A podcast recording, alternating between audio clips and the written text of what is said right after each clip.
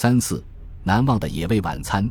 一九七九年三月十五日上午，我们步兵第四百八十六团在越南重庆的脊椎周围地区继续清剿追歼溃逃的越军。下午擦拭武器，准备第二天撤军回国。我们高基连当天上午抽调两个排分别去配合步兵营攻打越军的火力点，一个排在连队阵地上留守带领。我当天就留守在连队的高射机枪阵地上值班。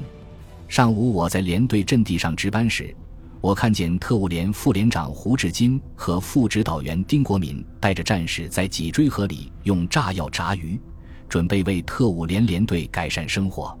特务连副连长胡志金和副指导员丁国民与我都是同年入伍的四川渝东老乡。胡志金是战前由工兵排长提升为特务连副连长的，所以对爆破、爆炸之类的专业比较热心。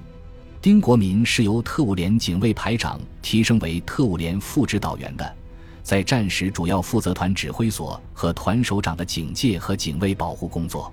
丁国民战后升任为特务连指导员，一九八二年与我同时转业后。曾在重庆市奉节县县委机要局任局长。我们进入越南参战已经有二十五六天时间了，全体参战人员一直挨冻受饿，饥一顿饱一顿，一直没有吃过一顿好饭。按照连队条例规定，副连长的职责是除了协助连长指挥作战外，就是主管连队的后勤生活。因此，我也萌生了想给连队改善伙食的想法。但高级连没有装备炸药。炸鱼改善生活肯定不行，但我观察到脊椎河里的野鸭子很多，我们手中有枪，子弹也很充足，战士在子弹的使用上也不受什么限制。我那时的枪法又特别准，我便产生了带领战士到脊椎河里去用冲锋枪打野鸭子为全连改善生化的念头。但上午连队大部分人员都被抽派出去配合步兵营攻打越军火力点去了。我又在阵地上值班，不能擅离职守，只有等到下午才有时间了。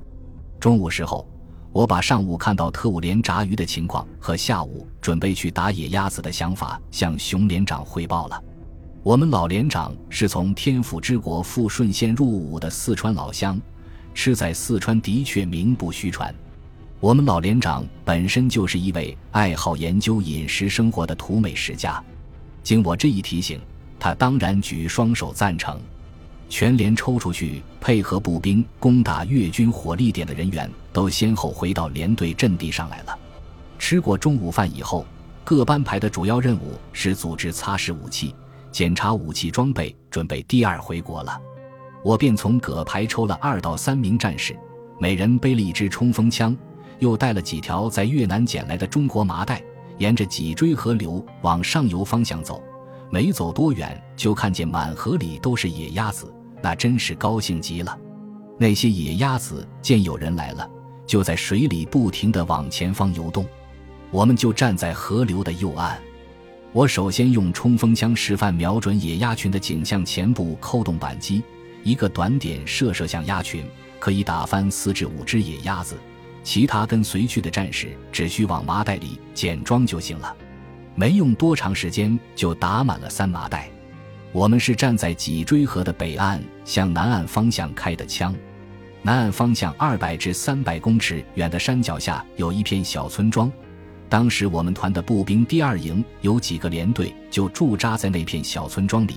村庄的背后就是一座山连着山的高山密林。高山密林中也还躲藏着有零星溃败的越军残存人员。不时也偷着向山下二营驻扎的打着冷枪。我们一行人正在收实战利品、做返程准备的时候，我的老乡战友、特务连副指导员丁国民急急忙忙地跑过来向我喊道：“老黄，你还在这里打野鸭子啊？”二营向团指反映，你们高级连在河里打野鸭子，跳弹飞到他们阵地上去了，差点打着他们的人。团长、政委在指挥所门口气得直跳。只喊要高级连连长、指导员跑步到团指挥所里去说清楚。我也不明白，究竟是我们打野鸭子的跳弹，还是躲在二营驻扎地被后山上的越军狙击手趁机在向二营阵地打冷枪。心里暗思：这回可能团里非要给我一个处分不可了。我们一行便急急忙忙收拾行装，抬着战利品赶回了连队阵地。我们一行回到连队阵地后，我就将特务连副指导员丁国民的话向连长熊杰炳做了汇报。我们连长熊杰炳是一九六一年从重庆石油学校入伍的全团最老资格连长了。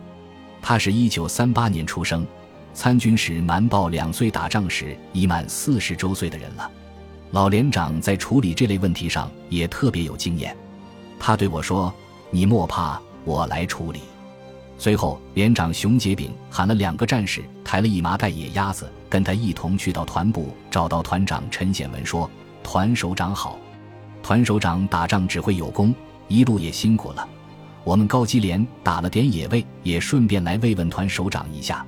团长陈显文也是团直属幺二零炮连连长出身，与连长熊杰炳本来就很熟。熊连长不但资格老，嘴巴又会说话。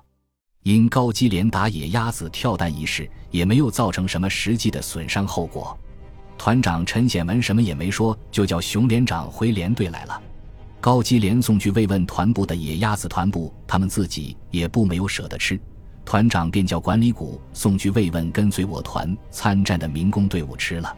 师里群连科知道了这件事情后，还专门写了一篇表扬简报，表扬四百八十六团首长关心爱护随军参战的民工队伍。将下面连队送给的慰问品自己不吃，而去慰问民工队伍的风格高尚。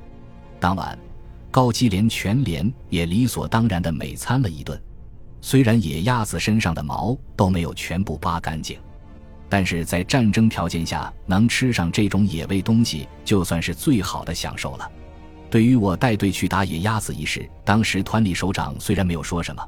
但回国后，在扶绥县东门公社战平时就出了问题。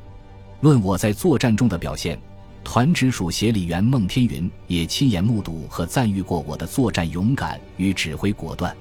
团直属对党委通过并上报了给我记三等功一次，但上报到团党委审批时，就只给我改记了一次嘉奖。